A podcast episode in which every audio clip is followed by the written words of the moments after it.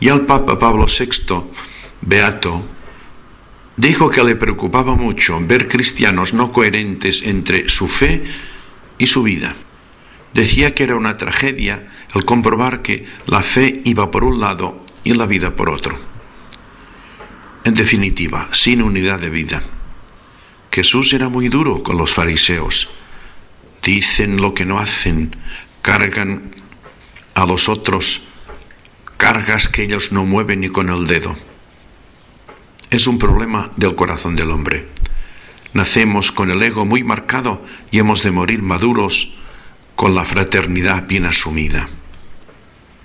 Es un trabajo que hemos de hacer a lo largo de la vida.